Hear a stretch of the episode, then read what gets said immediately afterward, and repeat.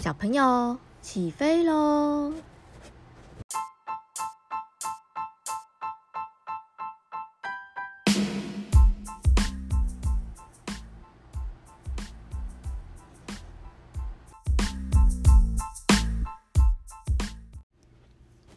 欢迎收听小朋友的无限个为什么，我是 Irene 阿姨。第一集的开头，想先来小小的说一下这个节目以后想要分享的内容。除了很希望分享原创的故事，还有经典的文学小说，用有趣的生活的方式呢，来讲给各位小朋友听。嗯，希望呢你们可以多多了解一些经典文学的乐趣啦。不要觉得每次一打开那些书啊，就好想打瞌睡，我不知道他在讲什么。那另一方面呢艾瑞阿姨也想跟小朋友一起聊一聊你们生活中各种大大小小的为什么。小时候啊，我们的小脑袋总是很天马行空，恨不得可以打破砂锅问到底。艾瑞阿姨小时候就有很多好奇，每天追着我妈妈一直问，一直问，问到我妈妈呢求饶。现在呢艾瑞艾瑞阿姨呢当了妈妈之后呢，也是常常被两个小朋友啊追着问为什么，然后有时候问到想说啊，我真的不知道啊，你们可不可以去问 Google 啊？所以呢，让我们一起来脑力激荡一下，未来有机会的话，也很欢迎收听这个节目的大小朋友投稿你的为什么哦，让我们一起来想一想说，哎呀，这个为什么原来是这样啊？或者我们可以用什么方向来思考呢？随时保持新鲜的视角来看这个世界，我想应该会很有趣哦。那我们今天第一集要讲的故事呢，就是一本法国人写的很经典的冒险小说，书名呢叫做《环游世界八十天》，作者是卢勒·凡尔纳。凡尔纳先生是在文学史上被称作科幻小说之父的人哦。也就是他写的科幻小说启蒙了后来很多很多作家，然后呢，他也他的书也都非常的受欢迎。那环游世界八十天故事的背景是设定在十九世纪维多利亚女王所主持的大英帝国。那个时候的英国啊，很强大，是世界上最厉害最棒的国家，也有人尊称它是日不落帝国。也就是像永远都不会降落的太阳一样，那么的强大，照耀的全世界。好了，那这个故事呢，为跟环游世界有什么关系呢？其实是一场呢牌桌上的打赌开始啊。每次啊读读到这边啊，我就蛮想笑的，觉得这个小说家的安排很有趣，因为打牌呢本来就是赌博的一种，即使呢。这个故事看起来呢，那群男士呢好像没有在赌钱，然后呢，他们又在赌博的时候打赌说：“哎，你敢不敢去环游世界，而且八十天完成？”那是不是双重赌博啊？而且呢，虽然是一一群感觉很成熟的中年男士，但是吵起架来还是很小孩子气呢。我们的主角啊，是一名很传统的英国绅士。那呢，他的名字叫做福格。福格先生大概四十岁左右，留着一头金发，然后络腮胡。络腮胡大家知道意思吗？就是你的整个下巴、脸颊、耳朵都是大大的胡须。身材很高大，相貌堂堂，就是长得还不错的意思啦。还有一点发福。他是长得很典型的英国男子，福格先生呢，也是一个不喜欢社交活动，他不喜欢 social，不喜欢讲话，很神秘的一个人。那为什么很神秘呢？因为他很有钱，可是大家都不知道他是白手起家有钱呢，还是他的嗯、爸爸或祖父啊有留钱给他。因为他看起来又非常的绅绅士有派头，感觉就是有家学渊源的样子。那他也非常的博学，很熟悉世界地理，擅长分析事情。同时，他也很乐于捐款给各种慈善单位。福格先生的兴趣呢，就是看报纸。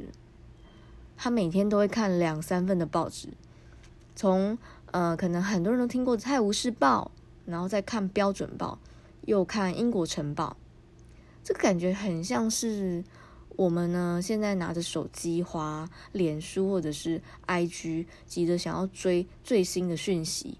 那福格先生就是那个很乐在其中，一直滑一直滑，滑的比别人久的人。那他的另一个兴趣就是打惠斯牌，也就是我们常常听到的桥牌，是用扑克牌玩的一种游戏。福格先生来打牌，他不是为了要赌博哦，而是因为打牌既不用说话，也不用活动，当然就不用什么很密集的社交啦。他只需要动脑斗智，他自己一个人啊。跟一名仆人詹姆斯住在小小的一间豪宅里面。福克先生有非常非常固定的生活模式跟饮食习惯，而且很厉害的是，他每一件衣服、每一双鞋子都编上了号码，还有一个小本本，详细记载衣服怎么拿、怎么收，然后还有标记日期，感觉就是很像图书馆。虽然他的习惯啊一成不变，看起来好像很方便服侍，但是他对唯一的仆人啊超级严格的哦，要求相当的严厉。怎么说呢？就让我们用书里面写的一个小例子来解释啦。在那个还没有电动刮胡刀的时代，以前的男士啊都是要烧一盆水，然后呢，在用刀子刮胡子的时候呢，刮一刮，然后就会把刀子放进去水里面，这样子稍微那样甩一甩，然后再继续刮。那福格先生每天用来刮胡子的水温严格设定在三十度，但是那一天，詹姆斯他烧成了二十八点八度，差了一点二度。于是詹姆斯就因为这个原因被福格先生辞退了耶。听起来是不是非常不可思议？而且，那一点二度到底是什么感觉到呢？因且，今天呢，福格先生的仆人呢，换成了一个三十岁的男士，他的绰号呢叫百事通，因为百事通呢在之前呢，他也很乐于乐于冒险，然后呢世界各地到处跑，所以他什么事情都难不倒他。百事通拥有一对蓝眼睛。脸颊很丰满，颧骨又很明显。颧骨啊，就是在眼睛下方那块骨头。然后呢，左眼一块，右眼一块，这两块突突的，身材很魁梧，他是个肌肉猛男。那搭配他一头很飞扬的深色乱发，对比福格先生这个一丝不苟、很典型的英国男士来说，百事通这个巴黎男生也很典型啊。两相对比之下，两个人反差超级大的。那我们在开头不是在说这本小说叫做《环游世界八十天》吗？你是不是有在想，主角看起来好严肃哦，而且规则都不能动，一动就会被辞掉，还不是故意的。到底发生了什么大事，让他可以动起来去环游世界呢？所以，我们现在就要聊一聊那一天。打桥牌的牌桌上到底发生了什么事情？这一天呢，福格先生又按照他每天的习惯到俱乐部打桥牌了。桥牌桌上的男士呢，闲话闲聊呢，就是在聊着最近呢一桩很轰动的银行抢案，一捆五万五千英镑的纸钞被抢匪呢从英国银行的柜台正中央舍走了。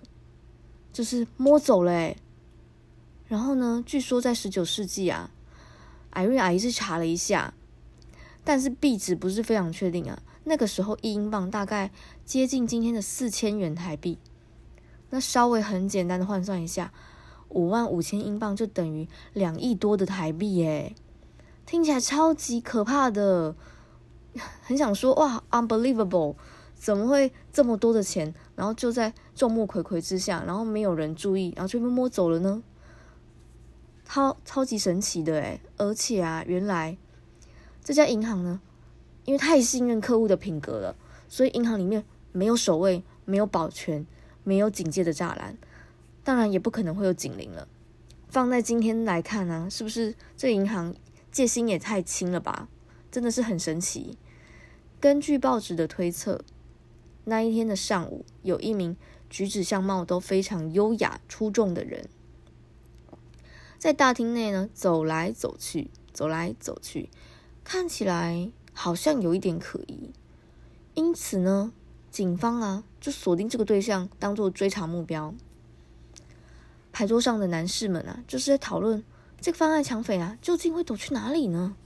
那要花多久时间才可以抓到他？其中有一名叫史都华的男士认为啊，世界这么大，抢匪总有地方能够躲起来吧？但是布格先生却说，以前是这样啦，语气听起来有一点保留跟想象的空间。难道他是觉得世界变小了吗？另一名叫做罗夫的男士就说：“哎，地球缩小了啦，因为交通工具变多啦，应该能够加快抓到犯人的速度。”那我们先来小小的科普一下：十九世纪虽然交通工具变多，但是当时还没有飞机，可能就是搭船啊、搭游轮，还有搭火车。但是对他们来说，已经可以大大的改善他们移动的距离。史都华先生是站在不相信。犯人很快就会被抓到的那一派，于是开口呢，有点嘲讽意味的说：“哎呀，罗夫先生，你是说笑吧？这样说，也许三个月就能环游世界一周啦。”这个时候，我们的男主角福格先生开口说话了。他说：“事实上，只要八十天就够了。”旁边的苏利文先生马上拿出报纸来佐证福格先生的话，说：“哎，你们看，你们看，报纸上写着。”从伦敦出发，搭了火车跟邮轮到埃及的苏伊士运河，又换了几趟邮轮，再搭火车，又换游轮，总共八十天可以环游世界。但是放在我们今天来看，哈，觉得哇，又火车又游轮，又火车又游轮的，听起来好累哦，好晕哦。那真的，一群人啊，为了八十天可以绕地球一周，到底是真的假的？有的人认为，难道都不用算？一些人为因素啊，或者天气灾害啊，或者船可能在船海上呢会发生船难啊，还是火车可能会误点，各种大小状况没有可能吗？还是遇到语言不通的当地土著被当作坏人、奇怪的人，然后被绑起来了呢？这些都不用评估进去吗？福格先生啊，在一旁悠悠哉哉的玩牌，一边气定神闲的说。这些因素啊，都算进去了啦，就是八十天呐、啊。史都华先生还是不相信啊，他非常坚持，理论上跟实际上是有误差的，对吧？理论是理论，实际是实际，除非福格先生实际去执行，才可以说服他。哎呦，谁知道一丝不苟的福格先生居然就答应了诶，还邀请史都华一起出发。他说：“哎，兄弟啊，一起走啦。”想当然，史都华是不愿意一起的啦。两人一来一往，一个坚持不可能，一个人坚持可以，吵到最后，史都华先生大喊：“那你试试看啊，你什么时候出发啊？”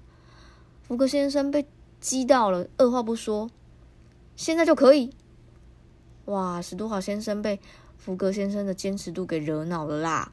他本来觉得说：“哎呦，你不要闹了啦。”那现在眼望到到后来啊，居然变成史都华先生要打赌四千英镑，说福格先生到底去环游世界八十天会不会成功？哇，听起来就是感觉有点幼稚诶。原来环游世界八十天的开头是这个样子，一群人在那边吵吵吵之后就打赌了。那今天的故事呢，就先说到这边啦。